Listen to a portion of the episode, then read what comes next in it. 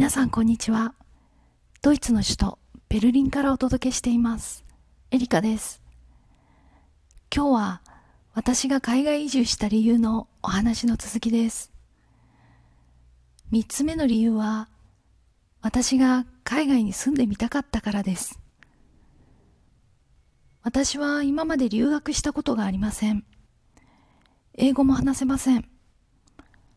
でも小さい頃から両親がいろんいろいろなところに連れてってくれて旅行が大好きです。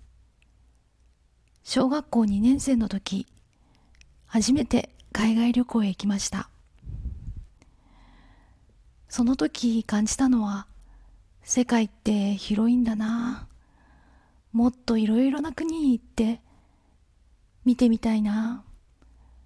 そして海外で住んで暮らしてみたいな。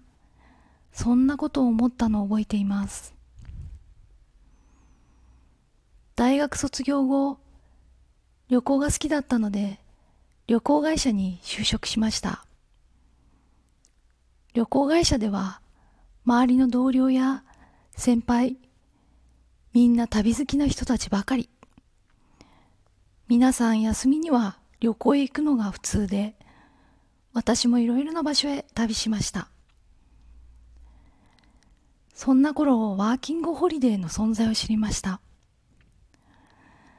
その当時の私の知識では、ワーキングホリデーのタイムリミットは、確か29歳までだったと思います。29歳で仕事を辞めて、世界へ飛び出そうと思ったのですが、当時毎月の給料が毎月の給料から実家へお金を入れておりそれがなくなったら実家はきついだろうなと思い飛び出すのを諦めました。でも今振り返ってみるとそんな風に勝手に思っていたのは自分で自分のやりたいことに自分で蓋をしていたのです。結局は飛び出すのが怖くて行動できなかっただけです。その後結婚して出産を経験しました。2011年東日本大震災2012年私の甲状腺乳頭がんが見つかり手術をしましたこの頃から自分の人生について向き合うようになりました。そしてこのままでいいのかなと漠然と思うようになりました。大きなきっかけとなったのが2015年父親が急死しました。前から病気だったわけでもなく突然事故で亡くなってしまいました。人はある日突然目の前からいなくなってしまうんです。今の人生自分で自分に満足している生活をしているのか。自分自身と向き合い内観する日々でした。そして思い出したのです。